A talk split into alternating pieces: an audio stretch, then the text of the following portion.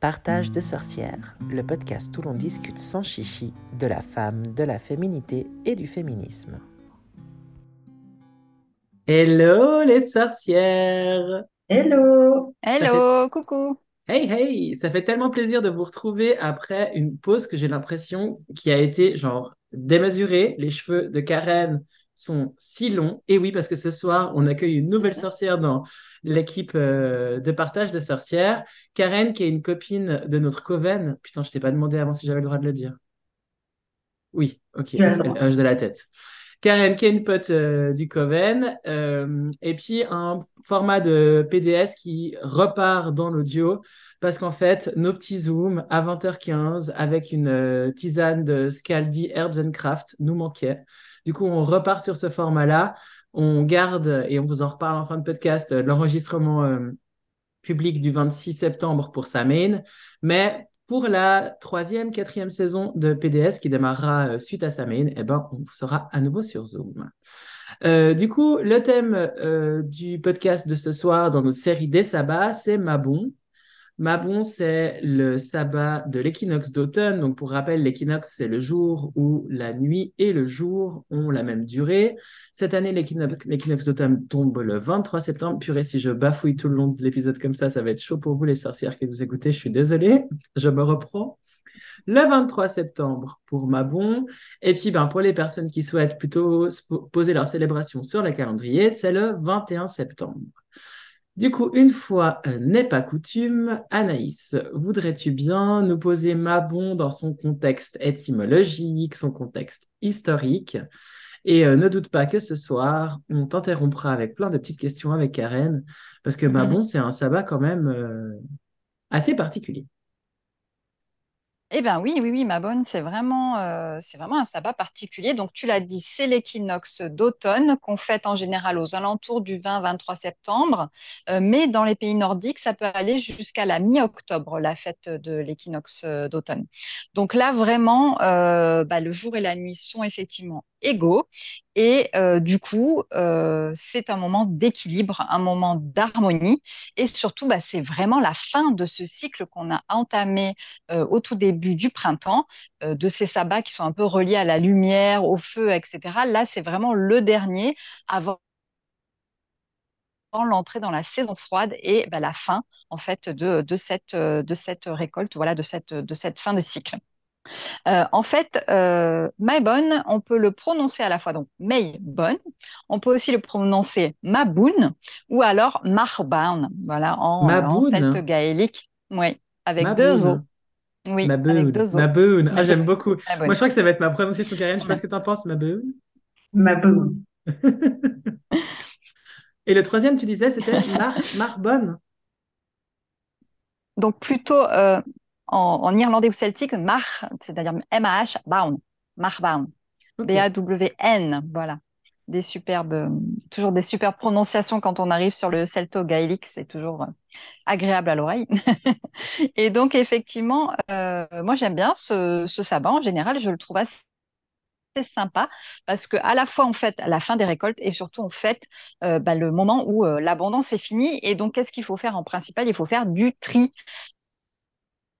pour moi, c'est gratitude. J'ai bien aimé tout au long de ces, séries de sabbat trouver un mot. Euh, particulièrement celui-ci, pour moi, c'est le sabbat de la gratitude, où on est vraiment reconnaissant euh, des réserves qu'on a pu accumuler. On va préparer son intérieur, son foyer, son esprit, et on profite aussi de cette saison pour faire les premiers et même les vrais bilans. Oui, parce que ma bonne, il y a vraiment cette, euh, ce moment de l'année où en fait on a, enfin ma bonne, ma bon, du coup je l'ai dit n'importe comment, euh, où en fait ma bonne, merci Karen, ma bonne, euh, en fait on, on, a, on récolte, là vraiment c'est les terminaisons de la récolte de tout ce qu'on a pu planter le mm. reste de l'année, et en gros, ben, c'est avec ça, euh, avec ce qu'on a engrangé, qu'on s'apprête à affronter l'hiver. On est vraiment dans cette bascule, en fait, vers le retour mm, mm. à des jours qui se raccourcissent et à des récoltes qui, en fait, se feront de plus en plus rares. On est bien d'accord. Et c'est pour ça que j'aime bien aussi cette idée de faire des premier bilan, euh, où on en est arrivé et qu'est-ce qui va nous rester à faire pour les derniers mois de l'année, euh, quel tri on effectue, qu'est-ce que j'ai accompli jusqu'à maintenant, qu'est-ce que je vais conserver et qui me sera le plus utile pendant cette saison froide de repli sur soi-même, où vraiment on va commencer à rentrer un peu dans, cette introspection aussi avec nous-mêmes et on va se retrouver un peu seul face à nous-mêmes, on va être moins dehors, on va moins sortir, avoir moins d'interactions sociales. Donc, c'est vraiment quel constat je peux faire et qu'est-ce que je peux garder pour avancer bah, vers ces longues nuits euh, obscures et puis bah, me retrouver sereinement euh, avec moi-même dans mon petit plaid et avec ma petite tisane, effectivement, de chez, euh, de chez Scaldi. Ah purée, mais moi, je m'en réjouis pas, vous. hein. Parenthèse perso, mais je Mm. me réjouis tellement. Genre, Ce soir, j'ai une tisane. Heureusement, aujourd'hui, on enregistre euh, le, le podcast. On est le mercredi 13 septembre et Mm. il pleut et il fait un peu frais. Et en fait, il y a vraiment un... Moi, j'ai un besoin fondamental de d'automne et de retour justement un peu à la solitude, à son atelier de sorcière. Pour rien vous cacher, récemment, je, je regardais les publications de Serenitam, vous savez, l'artiste euh, valaisanne qui a son Mm. petit fantôme qui est toujours posé dans des, dans des euh, paysages mais moi, je la remercie Euh, je- d'exister. Hein. Tout à fait. Mm. Oh, purée, quoi. Ah, ah, bah, t'as une fiole de Serenitam? Oui, Oh, mais non, mais je suis d'une très, très grande envie. Elle est si Oh, mais belle. trop bien. Et j'ai vraiment sorti déjà toute ma déco d'automne parce que j'ai exactement la même envie. J'ai vraiment envie de me cacher sous un plaid et de plus voir personne. Avec tes incroyables Euh, boucles d'oreilles de moi, fleurs d'automne. Oui, de feuilles. Feuilles d'automne. Je vous fais une photo, là, je la mettrai sur les réseaux. Attendez, ces boucles d'oreilles sont oufissimes. Incroyable. Non, non, mais je suis entièrement d'accord avec vous, les filles. Euh, et je pense que bah, la, saison chaude qu'on a eue, qui a été quand même très chaude et très longue, c'est-à-dire que là, comme tu dis, on est le 13 septembre, mais jusqu'à la semaine dernière, on avait encore des températures qui étaient vraiment des températures d'été. Elle n'y est pas pour rien. Moi, j'en ai marre d'avoir chaud. Euh, j'ai vraiment aussi envie de, de retrouver mon petit, euh, mon petit plaid, ma petite couverture. Euh, moi, j'ai un super plaid extrêmement moelleux qui, me vient du pays Qatar. Ce sont les chèvres du pays Qatar les mohair du pays Qatar. Et voilà, c'est juste un bonheur. Donc j'ai trop trop hâte de m'en servir Non, mais c'est clair. Lire sans transpirer sous les nénés. Mm. Voilà, Ça, c'est la ou sous vérité les des bras. sorcières. chacun sa, les bras. chacun sa vie. Oui, c'est vrai. Excuse-moi. Bon, du coup, Et donc du coup quand même pour bon. revenir, voilà, pour revenir à Mabon, Maboun, Marbaoun, euh, j'ai trouvé, bah, comme d'habitude, j'ai fait un petit peu le tour des, sites archéologiques, mais c'est vrai qu'on retrouve pour l'équinoxe comme pour les solstices un peu toujours les mêmes, les gros gros sites euh, type Stonehenge, euh, les pyramides d'Égypte, etc. Et donc je me suis un peu tournée vers l'est plutôt de l'Europe et j'ai découvert un observatoire que je trouve mais qui doit être juste incroyable à voir. Cet observatoire mégalithique se nomme l'observatoire de Kokino avec un K. Il est à peu près euh, situé à 70 km au nord de Skopje. Skopje, c'est la capitale de la Macédoine. Et la Macédoine, c'est un petit peu au nord de la Grèce, pour vous situer. Donc, c'est un site qui est daté de l'âge du bronze. Donc, on est entre moins 4000 et moins 3800 avant euh, Jésus-Christ. Il se trouve au sommet environ 1000 mètres d'altitude et il est composé de deux grandes plateformes qui sont orientées en fonction euh, du coucher et du lever euh, du soleil équi- équinoxial, donc euh, est-ouest. Et donc, sur ces plateformes, il y a quatre grands sièges en pierre qui sont posés et en rang. Et donc, soit orientés côté ouest, soit côté est. Donc, chacun pouvait observer. Et j'imagine, alors, forcément, dans ces temps-là, on n'a pas euh, décrit pour nous dire quels étaient les cultes, quels étaient les, euh, les, à part les sources archéologiques, pour nous dire vraiment quelles étaient les célébrations. Mais imaginez euh, peut-être deux, deux chamans femmes, deux chamans hommes, assis chacun sur, euh, sur ces sièges de pierre immenses au sommet de cette montagne le jour de l'équinoxe de euh, Mabon. Franchement, je trouve que ça a une puissance euh, d'invocation assez, assez importante et du coup, je voulais vraiment parler de, de ce site, voilà, qui m'a frappé. Incroyable. Attends, j'étais en train d'essayer de regarder si je le trouvais. Mm. Tu as dit le site s'appelle comment? Kokian. Donc, le site de Kokino, K-O-K-I-N-O, Ah ouais, en fait, je ne sais pas en écrire Macédoine. et du coup, je ne peux pas me relire. Ah oui, oh purée, les sorcières. K-O-K-I-N-O, K-I-N-O, vous l'avez sur Mm. Wiki.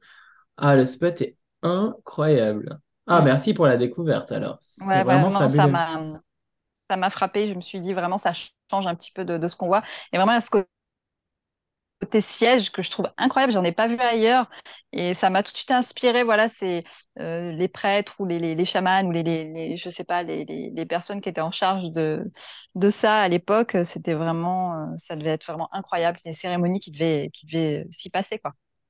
Parce que du coup, euh, au temps de la construction de ce site-là, bon, tu tu as peut-être pas creusé, hein, mais euh, mm. quels sont les, les, courants spirituels qui étaient, qui étaient en vogue euh, enfin, C'était un, panthéon qu'on eh connaît ben, C'est toujours le.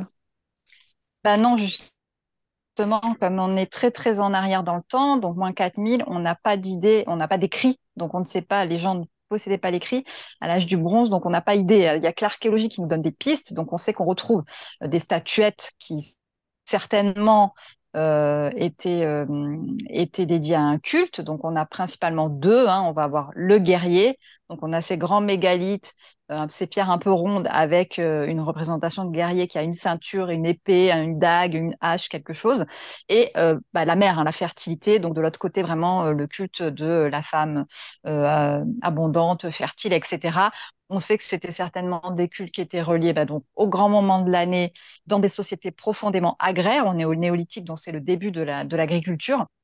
Donc voilà, c'est ça qu'on va, qu'on va trouver, mais on n'a pas de certitude absolue sur le culte qui pouvait être rendu. C'est avant tout ce qu'on connaît, avant les Celtes dont on va parler maintenant, avant les Grecs, avant les Romains, etc. C'est vraiment très, très, très en arrière dans le temps. Ah ouais, j'avais pas entendu 4000 ans. Ouais, effectivement, il n'y a pas. Il y a les premières traces aussi de, cette espèce d'identité déesse-mère euh, absolue, mais il n'y a, mm. pas, ouais, pas autre chose.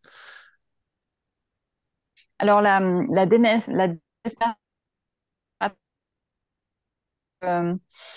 presque disparue et remplacée par l'arrivée voilà, de ce guerrier et de la déesse de la fertilité, en gros. Hein. Mm-hmm.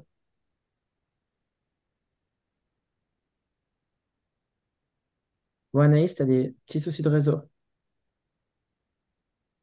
Ouais. Bon, alors voilà, les sorcières qui nous écoutaient, c'est les aléas de, de on enregistre des podcasts en étant des sorcières dans les bois.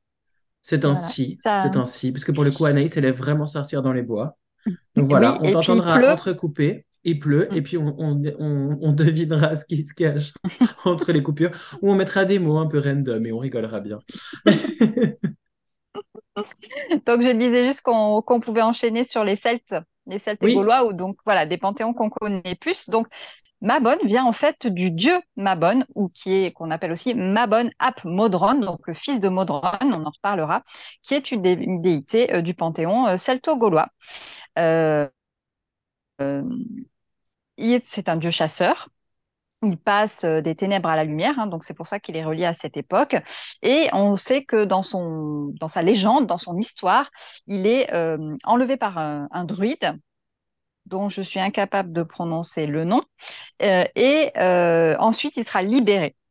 Voilà. Donc, selon sa légende, c'est ça, c'est toujours cette idée de on l'enlève, on l'emmène dans un monde obscur, et puis ensuite il est libéré, il revient à la lumière pendant l'équinoxe d'automne, etc. Donc, on euh, lui rendait son culte à cette période. Et ensuite, il retournait, dit-on, dans le ventre de sa mère, Maudronne. Et ça va nous rappeler un autre mythe qui est euh, un mythe qu'on a déjà évoqué entre les ténèbres et la lumière, qui est le mythe de Perséphone qui descend aux enfers. On retrouve vraiment cette même image. Mais c'est assez génial d'avoir fait justement le tour des différents sabbats pour relier en fait un peu en toile d'araignée toutes ces différents panthéons, ces différentes mythologies et ces différents personnages, ces différents archétypes, parce qu'en fait, effectivement, on se rend compte qu'il y a vraiment des symboliques qui se retrouvent.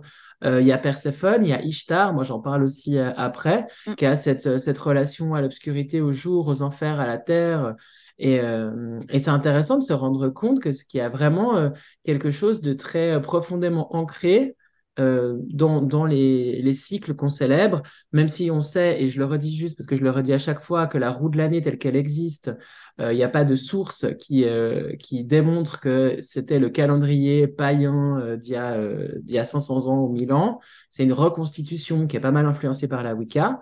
Mais par contre, ce qui se cache derrière d'un point de vue du symbole est vraiment récurrent. Quoi. Et ça, c'est assez, c'est assez intéressant de le souligner. Totalement. Et euh, du coup, bah, c'est connecté avec euh, la suite et ce dont je voulais parler, à savoir les célébrations qui sont liées en fait à Déméter et qui avaient vraiment lieu dans cette période, dans ce que l'on appelle les mystères Éleusis. Donc ces cultes à mystère de Déméter, ils sont reliés à la période du mythe où l'on dit que Déméter euh, devient une déesse errante. Donc sa fille Perséphone lui a été enlevée par Hadès. Elle se retrouve toute seule. Elle décide de plus rien faire pousser sur la terre et elle part comme une vague vieille femme euh, et elle se balade comme ça dans le monde. Et elle arrive donc à Éleusis, c'est en Grèce.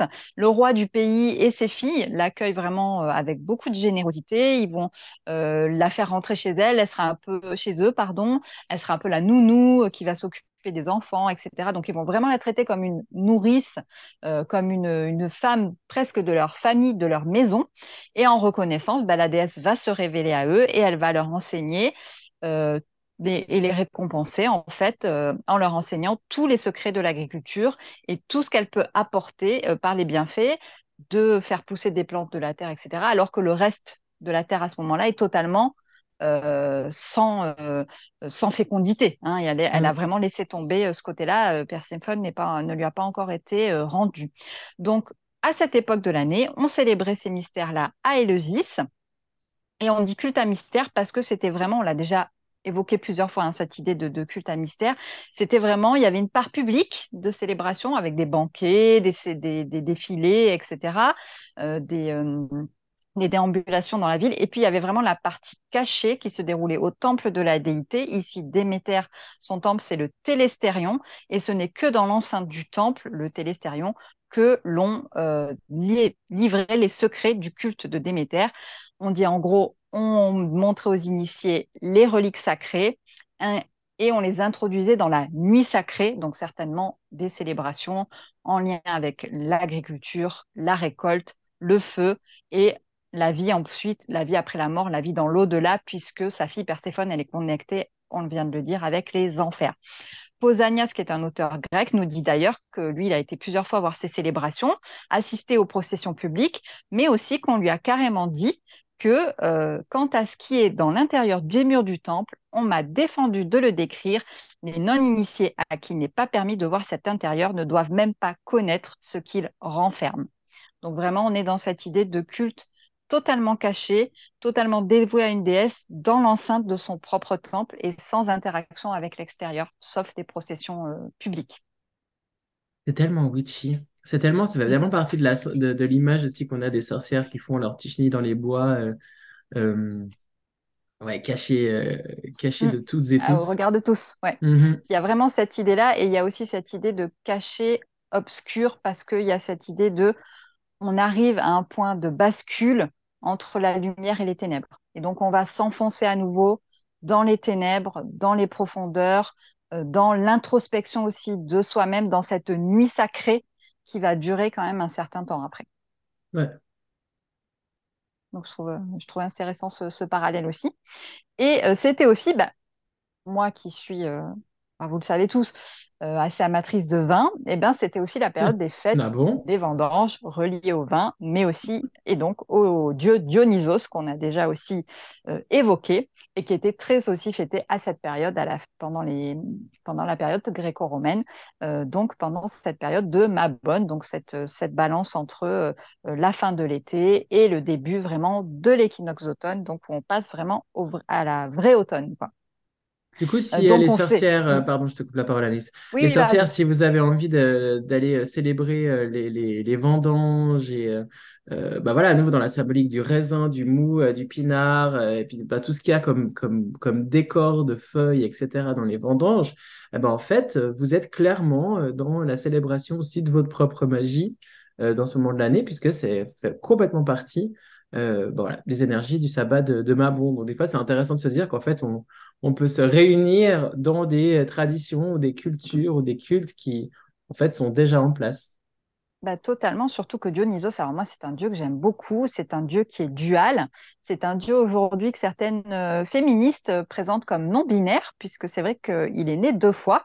Il est né à la fois de sa mère mortelle qui est Sémélé, et puis ensuite, euh, parce qu'elle a été tuée en fait, parce que Héra, toujours pareil, hein, la femme jalouse, a la forcé à dire à son amant Zeus Oh, je voudrais te voir vraiment dans, toute ta force de Dieu. Et bien entendu, bah, la, vision d'un dieu euh, pour un mortel, ben, ça le tue. Hein. donc Sémélé meurt avec Dionysos dans son ventre. Et le récupère, le met dans sa cuisse et il renaîtra une seconde fois de la cuisse de son père. Donc il est vraiment né de sa mère comme de son père. Il est vraiment dual. Il représente totalement cette folle dualité entre euh, la lumière, les ténèbres, l'équinoxe, cet équilibre. Et en même temps, cet équilibre qui est totalement fou parce que Dionysos, c'est un dieu de l'excès, c'est un dieu euh, de la vigne, du vin, de la fête. Euh, et surtout, ces, célébrations sont dans l'excès le plus total, hein, généralement. Et comme on sait, il est accompagné, moi je les adore, parce que c'est un dieu voyageur, un dieu vagabond. Hein, c'est vraiment le, dieu qui a son cortège de femmes, de prêtresses qu'on appelle les bacchantes. Et ces bacchantes, effectivement, elles sont en totale transestatique pendant toute la durée des cultes de Dionysos. Elles sont totalement libres sexuellement. Elles transgressent toutes les les barrières sociales qu'on impose aux femmes euh, à l'époque hein, euh, en, Grèce antique. On l'avait vu euh, dans notre podcast sur les conditions de la femme pendant l'Antiquité. Donc, c'est mhm. vraiment ce Dieu qui explose toutes les, toutes les conventions sociales et en même temps qui est vraiment relié à la nature la plus sauvage de l'homme, à cette part en nous qui est aussi lié à l'obscur et à la profondeur, qui est euh, les rituels sauvages, la, sauvagerie de la nature, dans tout ce qu'elle a de plus, euh, de plus exacerbé, en fait. Oh là là, ça parle.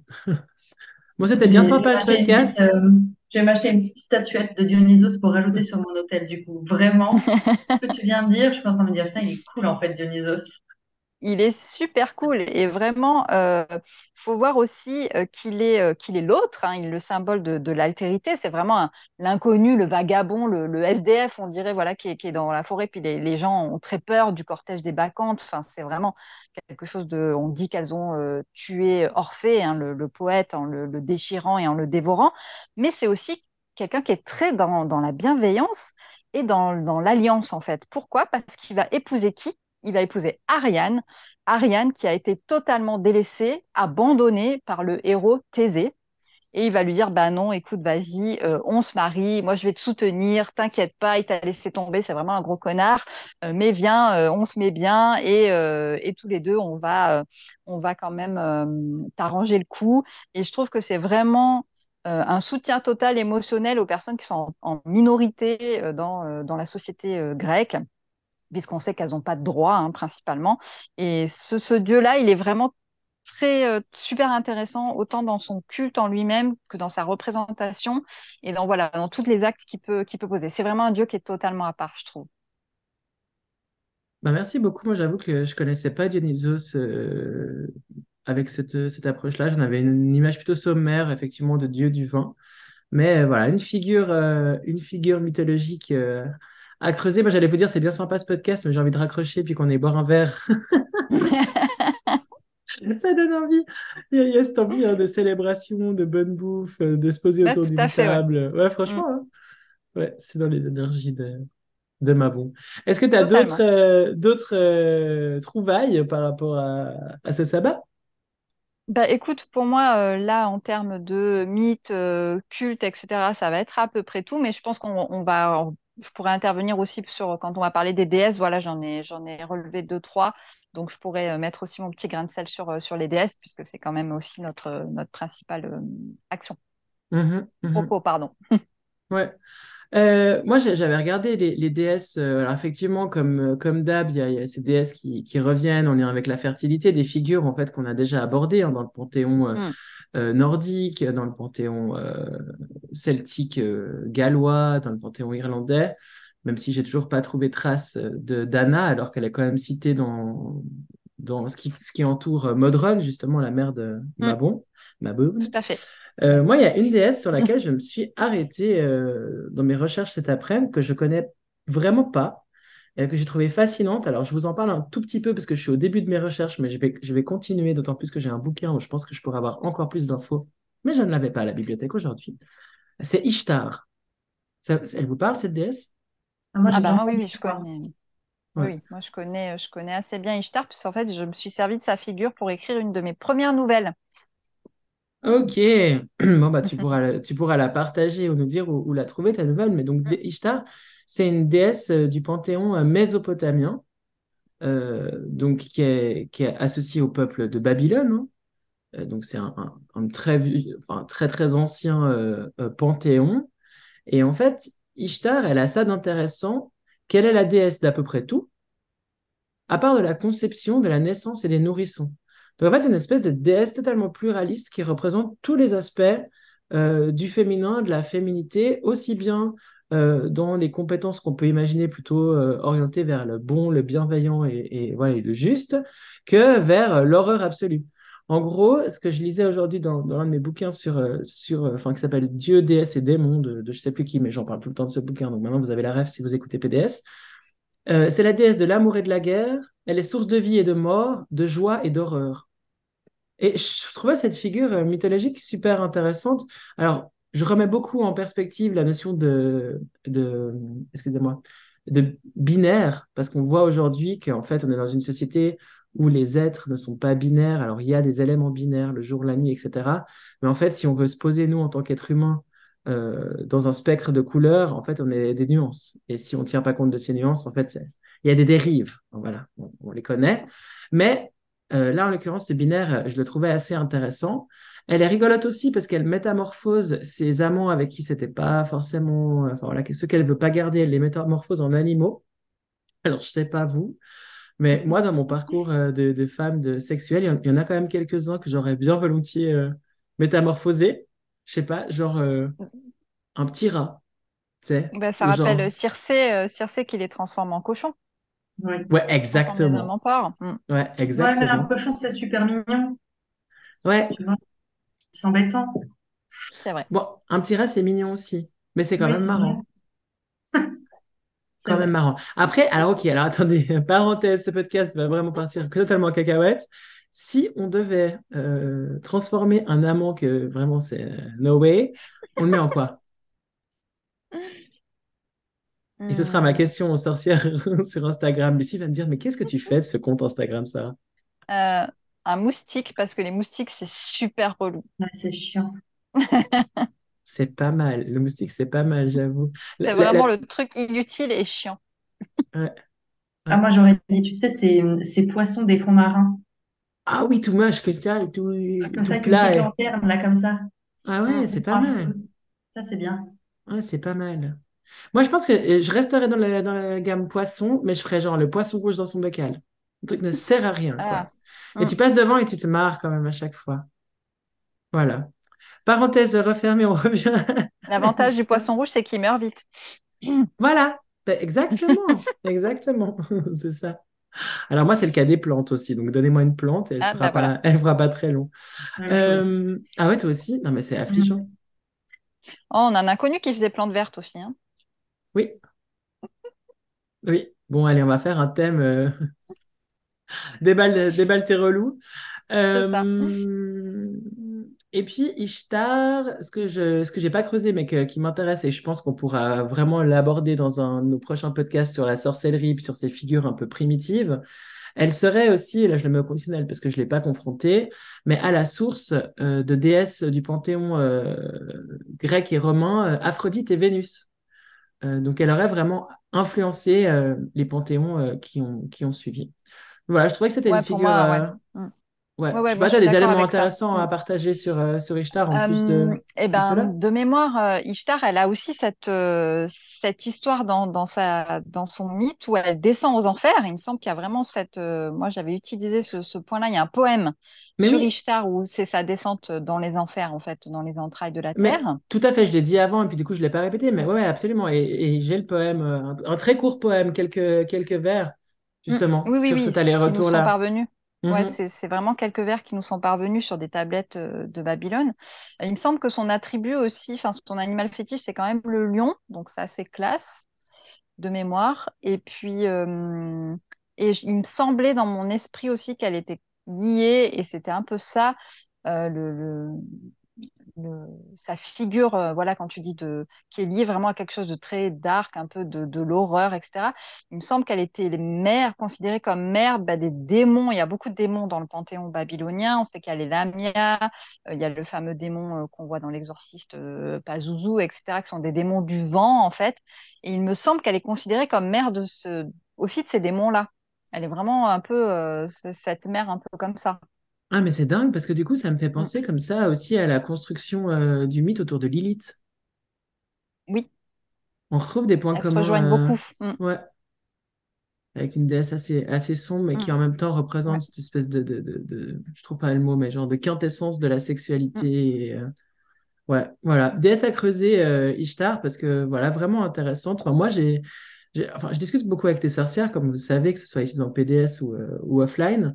Et euh, j'ai l'impression qu'il y a pas mal de nanas qui ont euh, une relation particulière à un archétype ou une figure qui est un peu centrale dans leur, dans leur pratique. Et je sais pas, cet après-midi, je découvrais Ishtar et je me suis dit, waouh, je crois que j'ai trouvé vraiment une figure qui, qui me plaît. Donc, je, je vous en reparlerai. Et, et si tu pouvais nous partager ta nouvelle, elle on peut l'acheter sur, sur ton Alors, site ou euh, quelque part, Anaïs? non, non, non, euh, elle est, euh, je la mettrai à disposition, moi, euh, gratuitement euh, sur le site, comme j'en ai déjà euh, une autre, si ça plaît, si ça vous fait plaisir. Et en fait, je l'avais adressée euh, pour un concours euh, qu'avait fait Lily Padiolo, ma copine autrice.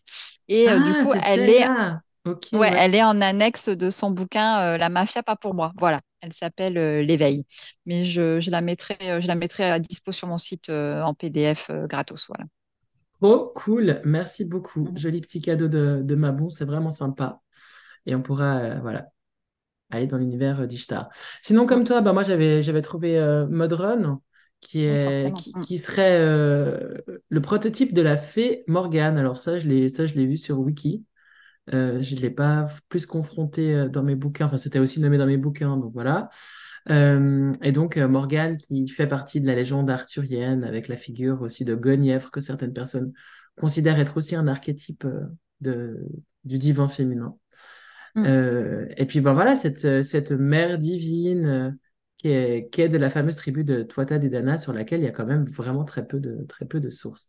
Donc, pas mal de figures qui semblent très importantes au moment où elles étaient existantes, mais pour lesquelles on a encore des choses à, des choses à, à creuser et découvrir. Et puis sinon, dans les correspondances que j'ai vues, bon, moi j'ai vu Epona, j'ai vu Oui, Déméter, j'ai vu Estia, enfin voilà, c'est ces, figures dont on a déjà parlé. Et puis pour Mm. les, les dieux, bah, tu parlais de Dionysos, donc son pendant euh, Bacchus, le fameux homme vert aussi, qu'on avait rencontré à, à Ostara. Donc ça, je ne l'ai pas dit en oui, intro, mais Mabon sur la roue de l'année, euh, donc c'est Mabon à- à- dans l'hémisphère nord, mais dans l'hémisphère sud, euh, ben, ce sera Ostara, et ce sont les, euh, les sabbats associés. Et puis dans les autres correspondances, si je déroule mon petit fil de correspondance avec le grand livre des correspondances, que je vous ai déjà pré- présenté, mais que je vous remettrai aussi en, description, bah, les couleurs, c'est les couleurs de l'automne, hein, le, le brun, le doré, le marron, l'orange, le jaune. Euh, les éléments à célébrer, ça se tourne autour de toutes les céréales et le chardon. oui. Et le gland aussi, qui n'est pas forcément une céréale, mais qui Ouais. était très très utilisé euh, encore euh, largement au Moyen Âge d'ailleurs pour faire de la farine. Alors ça, je savais pas. Par contre, j'ai Mm. vu euh, avec le gland, on pouvait faire des petites poupées à soucis comme au Guatemala, si je dis pas de bêtises. Oui. Mm. Euh, et en fait, vous faites un petit sac avec des petits glands dedans, enfin un, un morceau de tissu, vous mettez des glands, vous nouez. Et puis le soir, euh, avant de vous endormir, si vous avez l'esprit un peu tourmenté ou des trucs qui vous emmerdent, euh, voilà, dans votre actualité perso, et ben en fait, vous confiez euh, ces soucis à votre petite poupée à soucis faite de glands. Et puis du coup, ça vous permet de, de bien dormir. C'est un rituel qui est pas mal proposé aux enfants, euh, mais qui fonctionne bien, bien pour les adultes. Alors, on est dans ce côté de sortir. On verra après avec les, avec les, les rituels, mais il y y a aussi cette Mm. notion d'écrire, de sortir, de, de faire ses gratitudes, mais aussi de déposer un peu ses, ses soucis à Mabon. Il y a une sorte de nettoyage. Mais tu l'as dit, hein, Anaïs, en intro, Mm. où tu parlais de faire du tri. Bah, ça s'inscrit dans, dans cette idée-là. Du Mm. coup, avec le gland qui est, qui est de saison, bah, c'est encore, euh, encore plus puissant. Et puis, ben, la- Oui, puis je crois que ça revient, euh, le, pardon, oui, le, le t'en c'est quelque chose qui a été vraiment délaissé euh, en termes de nutrition, mais je crois qu'aujourd'hui, avec les, justement, avec le, le véganisme et puis bah, avec malheureusement les, les pénuries que nous allons connaître, je crois que ça revient. Alors peut-être pas sous forme de farine, mais il me semble que j'ai vu passer des pâtés à base de, de gland pour remplacer les pâtés bah, à base de viande, et apparemment c'est très très bon. Donc je me, je me dis qu'une de ces quatre, je vais trouver ça et on va goûter. Voilà. Ah bah, trop dingue parce que moi je suis végé et cet été j'ai mangé des en vacances dans le sud j'avais trop envie de un truc à tartiner quoi je me suis acheté des Mm. terrines végétales et euh, dans, dans les deux ou trois que j'ai acheté en tout cas il n'y avait pas mais je sais qu'il y a une nana qui fait des terrines végétales euh, proche de, de, de Goudargues, voilà, vers, euh, Mm. au nord du Oui, Gard. alors je connais très bien. Et, euh, Je connais et très, très bien. j'irai regarder et, et je lui ferai un petit message et on, on se fera peut-être l'apéro de, de Samhain euh, avec, euh, avec des terrines. Oui, parce que je le place là, je vous le redirai à la fin. Mais il faut absolument que vous réserviez le 28 octobre. Parce qu'à la base, on avait décidé de faire un coven de sorcières, mais en fait, on va faire encore mieux. On va faire une Witch and Wizard party avec nos super partenaires de l'échoppe d'Awen à Carouge. Voilà. Ça va être Donc, si génial. ça va être si génial. Et si jamais, moi, je peux faire, moi, je fais des terrines végétales, hein, que je mange euh, pas de viande depuis moult et que je n'ai jamais mangé de foie gras. Moi, je fais des terrines en mode un peu foie gras. Mais Ah, mais sans tu animal vois. dedans. Donc, les, les, les sorcières, là, vous découvrez la fabuleuse Karen. Voilà. Celle qui nous nourrit dans les coven. Ah ben, T'as souligné. Karen, c'est notre déesse nourricière en fait. Vraiment. On parlait début. Elle est là. Elle est grave là. Oui. Mais oui, s'il te plaît, alors on, veut, on oui. voudrait. Bah, si tu veux bien partager sur euh, Trois Cercles une recette de terrine végétale Ouais. pour ma c'est vraiment cool, quoi. Ma. On Ouais, peut l'appeler la, la, la- la- je sais pas, on peut lui faire un petit jeu de, un petit jeu de mots. euh, Il me vient pas comme ça. La, la terrine ma bonne. C'était pas un jeu de mots, c'était hyper nul. Mais merci de rire quand même. Voilà. Alors, je sais pas, faut voir avec euh, comment on dit gland en anglais. Il doit bien y avoir un truc qu'on va trouver. Bon, cela dit, terrine de gland, euh, c'est pas mal. Ouais, je-. Ah Oui, il Je n'y a pas de gland dans ma terrine, je suis désolée. Ah non, mince. Dommage. Quel dommage. Ah, Mazette, Mazette. Euh, dans les, correspondances pour continuer, vous pouvez euh, être dans les symboliques de l'oie, de l'hirondelle, du cygne, du chien, du loup. Et puis les intentions qui sont euh, actives durant cette période de l'année, eh bien, ce sont les, les intentions d'équilibre en lien avec le jour la nuit, de gratitude, de redéfinition d'objectifs, comme l'a dit An- Anaïs, de réalisation de soi. Dans le coaching, cette période de l'année qui s'ouvre, l'automne, euh, c'est la période euh, où on, est vraiment dans le repli et on, comme tu le disais, hein, on questionne ce qu'on a fait euh, pour pouvoir ensuite prendre du repos, maturer et ensuite repartir sur le printemps. Donc, les sorcières, si vous sentez que vous êtes dans cette énergie, vous avez besoin de repli sur vous et, et, euh, ouais, d'espace perso et de, peut-être être dans des projets qui, qui sont moins, euh, je ne sais pas, euh, exubérants ou tournés vers l'extérieur, eh bien, moi, je vous invite à, vous accueillir avec douceur, quoi, dans ces besoins-là, même si, en fait, ça vous met à faire des pauses dans certains projets ou des pauses dans certaines relations humaines. Ben, c'est intéressant de, s'écouter et m'est avis que quand le, le climat va vraiment se rafraîchir, eh bien, euh, on sera beaucoup à pas vraiment pouvoir lutter contre cette envie de, de cocooning et de petites euh, citrouilles euh, en décoration euh, dans notre, dans notre maison. Bah, je suis assez d'accord. Et puis, alors moi, j'avais aussi regardé les runes qui, Ouais. qui correspondent à cette période. Et donc, en fait, il y en a trois. Il y a Gebo, Kenaz et Raido, toujours pour rester euh, dans l'esprit des Celtes. Et du coup, bah, je me, je me suis sorti euh, les trois runes de, euh, puisque moi, je possède l'oracle des runes, euh, qui est euh, dessiné par notre cher Gulliver, notre Gulli, l'aventurière. Mm. Gulli, plein de bisous. Et du coup, c'est vrai que cet oracle, je le sors particulièrement à cette période et surtout à la toute fin d'année, puisque je tire mes runes en fait une fois l'année, la nuit euh, du 31 décembre au 1er janvier, où je fais toute l'année en fait une rune par, euh, par mois. Et donc, j'ai beaucoup aimé cette fois-ci bah, l'illustration que Gulli a fait pour Raido. Et en fait, c'est une femme qui tient une roue dans sa main, donc la roue vraiment euh, symbolique des sabbats, donc, et puis aussi de cet équilibre qui revient et qui est en fait totalement voilée. On ne voit pas, euh, on ne voit pas son visage. Elle porte une couronne euh, végétale. J'ai l'impression que c'est euh, du hou ou des feuilles de chêne. Et euh, j'ai trouvé que le dessin de Gulli était super fort euh, sur, euh, sur cette rune euh, Raido. Voilà, vous pouvez le trouver en ligne si vous voulez voir à quoi elle ressemble. Mais j'ai beaucoup aimé euh, ce dessin-là et c'est pour ça que j'ai regardé les, les runes qui étaient, euh, qui étaient en correspondance avec euh, ma bonne. Est-ce que tu peux m'en faire une jolie photo et je la mettrai avec euh, Oui, l'épisode? bien sûr, je te ferai les trois. Trop bien. Ouais, Gulliver l'aventurière, si vous connaissez pas, c'est une illustratrice euh, qui a fait aussi le- l'oracle de la déesse sombre, qui a Mm. écrit euh, une BD qui est sortie en Le voyage du fou. 2022, Le Mm. Voyage du fou. Et elle fait un travail absolument euh, fantastique. Enfin, moi, ça, elle fait partie de mes artistes préférés. Et Mm. on l'adore. On organise avec elle le Festival des sorcières. C'est l'illustratrice euh, de la Baba Yaga et de la prochaine figure, mais j'ai pas le droit de vous dire. Et puis, euh, c'est aussi l'illustratrice de mon mollet droit et de l'avant-bras gauche d'Anaïs. Et de mon avant-bras gauche. c'est ça. Parce qu'on a été nous faire tatouer euh, vers elle à Strasbourg le week-end dernier avec notre copine créatrice Kayas. Voilà pour la petite histoire et les, infos perso. Mais du coup, si on part plus sur, sur les rituels et, artefacts, donc ben voilà, on a parlé de nourriture, on a parlé de, de décoration, on a parlé de, voilà, de, de, de, faire ces petites poupées à soucis, ce, journal de mm. gratitude, ces moments euh, euh, pour soi. Moi, il y a un autre truc que je trouve vraiment hyper fortement associé à cette période de l'année, c'est la préparation des bougies pour, euh, pour l'hiver. et du coup, ben, créer des bougies, c'est en fait relativement facile. Vous trouvez plein de tutos sur Internet et ça peut être un, voilà, une activité créatrice assez chouette de se dire qu'on prépare nos bougies pour, pour la saison froide, faire des petits bougeoirs. Alors, j'avais vu des bougeoirs de pommes, faire des photophores avec des feuilles autour. Il y a quelque chose de, un peu de magique dans la création de bougies et un peu d'alchimique comme ça. Ça peut être euh, des pistes assez chouettes pour euh, décorer votre hôtel ou euh, vous passer un petit moment de, création rien pour vous. Je sais pas, Karen, toi, l'automne, j'imagine, bon, bah, la bouffe, toi, tu es cuisinière tu, tu, adores, donc il y a as plein de recettes. Mais tu as d'autres trucs que tu fais bah, Moi, je suis fanat de décoration. J'adore décorer ma maison je me fais un peu gronder euh, par le monsieur de la pièce d'à côté parce que je dépense tout mon argent en décoration. Mais euh, moi, j'adore en fait. Là, tu vois, j'ai acheté euh, des, des, nouvelles citrouilles, des nouveaux. Là, je viens d'emménager, donc évidemment, en plus, j'ai envie de redécorer un peu tout en orange. Et moi, je suis hyper déco. Déjà, parce que j'ai besoin de ressentir aussi mon environnement qui soit un petit peu aux énergies de la saison. Et après, ouais, la bouffe moi, là, tu vois, pour ma bon, j'ai déjà ma semaine de neuf. Enfin, je sais déjà tout ce que je vais manger dans la semaine, ce que je vais manger le 23. tu vois, c'est, c'est très, moi, c'est la bouffe. Je ritualise tout par le manger et la boisson.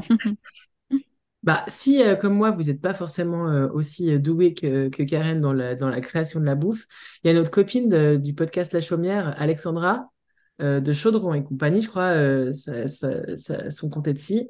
Et elle, elle crée euh, des petits sachets, parce qu'elle est cuisinière de formation, elle crée des petits sachets ou genre de, pain et vous pouvez, elle, vous accompagne avec des machins séchés pour faire votre pain de, de Mabon et vos petits cupcakes de, de Lita.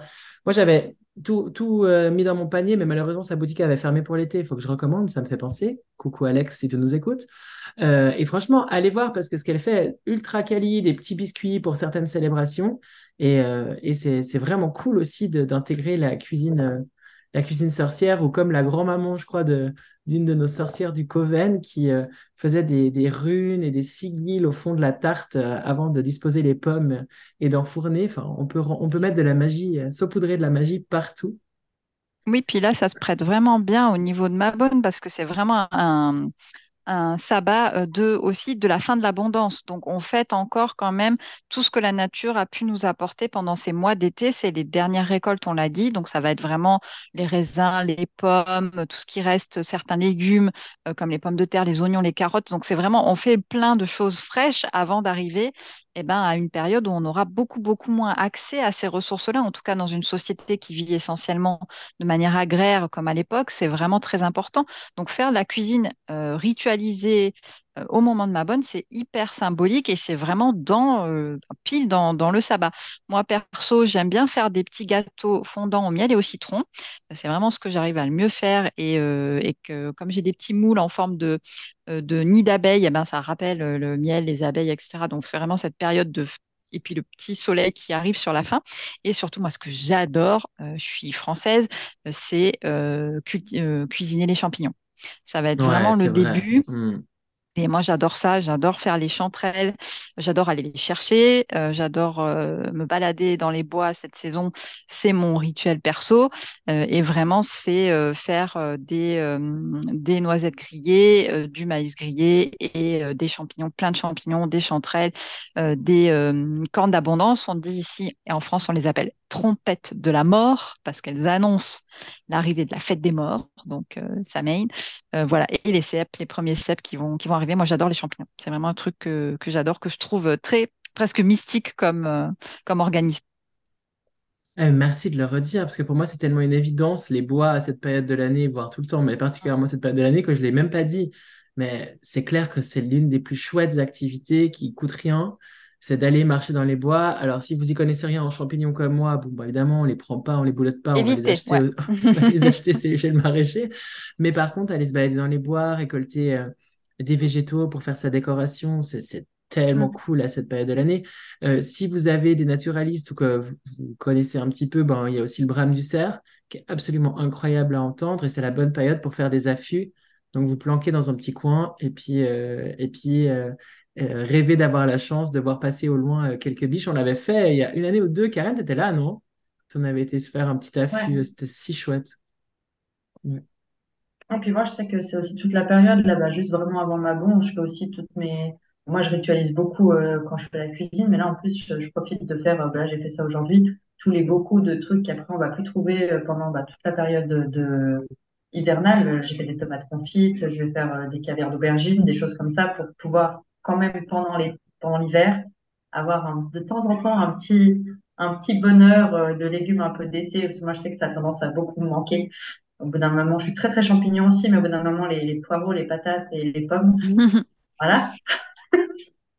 Mais je sais que là, je trouve que c'est aussi, voilà, jusqu'à Mabon et puis peut-être la semaine d'après, là, on a eu tellement beau, comme disait Anaïs, euh, jusqu'à la semaine passée, qu'on va peut-être avoir des légumes d'été un peu plus longtemps. Mais je trouve que c'est aussi la bonne période, euh, si on aime bien euh, faire la cuisine, pour faire un peu nos bocaux, des conserves et puis des choses comme ça pour, pour garder aussi un petit peu pour, pour la période où il y a un petit peu moins de choses. Ouais, ouais c'est la, c'est la bonne période pour faire ces, ces préparations et euh, des petites préparations qu'on pourra peut-être, euh, qui sait, retrouver euh, au Festival des Sorcières le 4 mai 2024 pour Beltane. Ceci étant dit, on va parler maintenant, nouvelle chronique dans Partage de sorcières. Je ne vous fais pas l'affront de parler moi-même d'astrologie, ce serait absolument navrant. Mais par contre, c'est le dada de Karen. Et du coup, euh, il y a deux moments importants euh, des, phases de la Lune dont tu, dont tu vas nous parler. C'est le 15 septembre avec la nouvelle Lune et puis la Lune du 23 septembre. Exact. Moi, je me suis d'abord pas mal penchée sur la nouvelle lune. Donc, euh, le 15 septembre, ce sera la nouvelle lune en vierge. Euh, donc, euh, la nouvelle lune, je pose un petit peu ça là, mais c'est un nouveau cycle, poser des nouvelles intentions, un petit peu renouveau, donner vie à des nouveaux projets. Donc, c'est là où on va recommencer. La lune va recroisser. Donc, c'est vraiment le moment où on peut, on peut vraiment remettre des projets. Euh, la lune en vierge, donc le signe de la vierge, c'est un signe qui est très ordonné, euh, qui est très analytique. Donc on va avoir une petite, peut-être petite envie de, de beaucoup poser des choses, mais pour soi, un petit peu moins pour les autres, mais vraiment pour soi. Euh, on va avoir envie de, d'améliorer peut-être sa qualité de vie. ça peut être au travers de la nourriture, au travers du sport, au travers, après ça c'est vraiment chacun selon, selon ses habitudes perso. Euh, va aussi y avoir euh, donc la nouvelle lune en vierge de ce, de ce 15 septembre, elle est en maison 2. La maison 2, c'est vraiment une maison où on a besoin de... Là, on va être en besoin de sécurité avec le signe de la Vierge, sécurité émotionnelle et matérielle, euh, qui va peut-être être un peu plus fort que d'habitude. Donc, faut pas du tout hésiter à peut-être commencer à, bah, pour certaines personnes, à économiser si on se ressent un petit peu cette panique matérielle, à s'isoler si on a besoin de cette sécurité émotionnelle. Donc euh, voilà, et puis se, profiter aussi de ce, de ce temps pour, euh, pour être un petit peu moins dépensier que d'habitude. Je trouve que ça va bien aussi avec l'énergie euh, de l'hiver qui arrive. Oui, clairement. On va mhm. moins dépenser. tout à fait, ça parle. Mm. Ouais.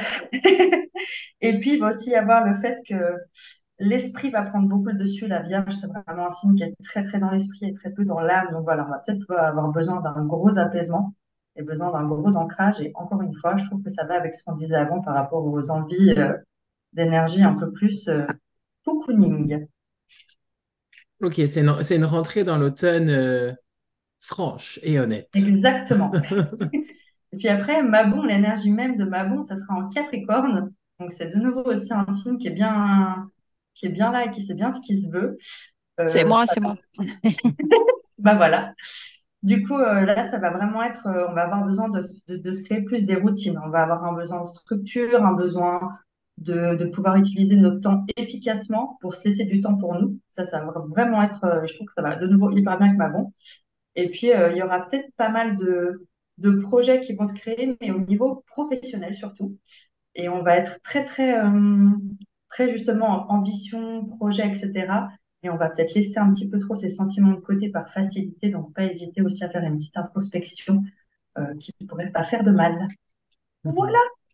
Et mais tellement cool, un grand merci. Donc cette petite euh, chronique, Trop bien. euh, on l'espère, deviendra récurrente euh, dans PDS. Les sorcières, dites-nous, euh, dites-nous si ça vous plaît. J'en doute pas, j'en doute pas un instant. En tout cas, vraiment merci Karen, c'est une joie de t'accueillir dans cet espace en plus des autres. Trop bien. Euh, Mabon, ben, on a, on l'a abordé avec les rituels, artefacts, les énergies, euh, euh, ben voilà, la, la symbolique. Si vous voulez aller plus loin, il y a pas mal de bouquins qui creusent plus avant la, la thématique autour de Mabon. Il y a par exemple la, toute la, la série des sabbats qui avait été, était sortie par je sais plus quel éditeur. C'est Danae, non? Ouais, peut-être Danae, ouais, qui, qui était, qui était assez, assez chouette. Euh, nous, euh, ben, on vous retrouve juste après Mabon, puisque le 26 septembre, on enregistre l'épisode de Samhain, le fameux épisode euh, qui va clôturer notre série sur les sabbats avec un sabbat qu'on adore. Enfin, moi, je l'adore, qu'on adore ce sabbat, Samhain. Voilà, c'est le nouvel heure des sorcières. Il y a toute la, la symbolique et la, les, les- les- voilà, l'imagerie de la sorcière autour de ce sabbat. Ce sera à la librairie Delphica, qu'on remercie infiniment de, de nous accueillir pour nos enregistrements. À partir de 18h ou 18h30, mais vous retrouverez toutes les infos sur le compte de Trois Cerfs. Par contre, attention, c'est sur inscription. Euh, les places sont limitées, donc pensez à réserver votre, votre place. Et puis, euh, comme je vous disais aussi durant l'épisode, le 27 octobre, non, pardon, le 28, le samedi 28 octobre, on va organiser une Witch and Wizard Party à l'échoppe d'Awen. L'échoppe d'Awen qui en ce moment fait un crowdfunding parce qu'ils ont, ben voilà, comme toutes les boîtes très très chouettes et éthiques à Genève, des problèmes financiers. C'est très compliqué d'être indépendant euh, en Suisse euh, actuellement. Donc, si vous avez envie de les soutenir, n'hésitez pas à aller voir leur crowdfunding. Il y a des trucs super cool. Ils font des encens maison. Ils font thé froid. Ils ont des contreparties qui sont au top. Et puis, ben, nous, on organise la Witch and Wizard Party chez eux. À noter qu'avec Lucie, on a décidé que tous les bénéfices de la soirée étaient vraiment pour les shops. Donc, euh, donc voilà, éclatez-vous à boire des super cocktails et manger des petits chenilles. Euh, euh, ça sera, ce sera bien utile pour les shops d'Awen, mais là aussi, on vous repassera toutes les infos. Les sorcières, un grand merci pour votre participation. Anaïs, pour ta préparation, as usual. On soulignera Merci, en direct, merci à toi, que j'ai préparé cet épisode. Voilà, je, je- je l'ai beaucoup dit sur le groupe WhatsApp, je, je l'ai dit en off, je, le dis euh, euh, à vous, les sorcières. Karen, c'était une méga joie de t'accueillir. Merci. Merci Ouais, beaucoup. trop bien. Et puis, bah, on vous souhaite de très, très belles célébrations de Mabon. N'hésitez pas à commenter euh, euh, cet épisode sur les plateformes de podcasting, sur YouTube ou sur Instagram si vous avez envie de papoter avec nous. Euh, on est les trois joignables via nos comptes IG perso. Anaïs, c'est Anaïs Guiraud, auteur. Karen, c'est Karen de Saba. Et moi, c'est Sarah Sando, Easily, ou plutôt sur Trois Cercles. Je vous souhaite une belle soirée, une belle journée, une belle nuit, un joli crépuscule, une belle aurore, enfin, indépendamment de là où vous êtes. Et je vous dis euh, à bientôt et bis magiques les sorcières.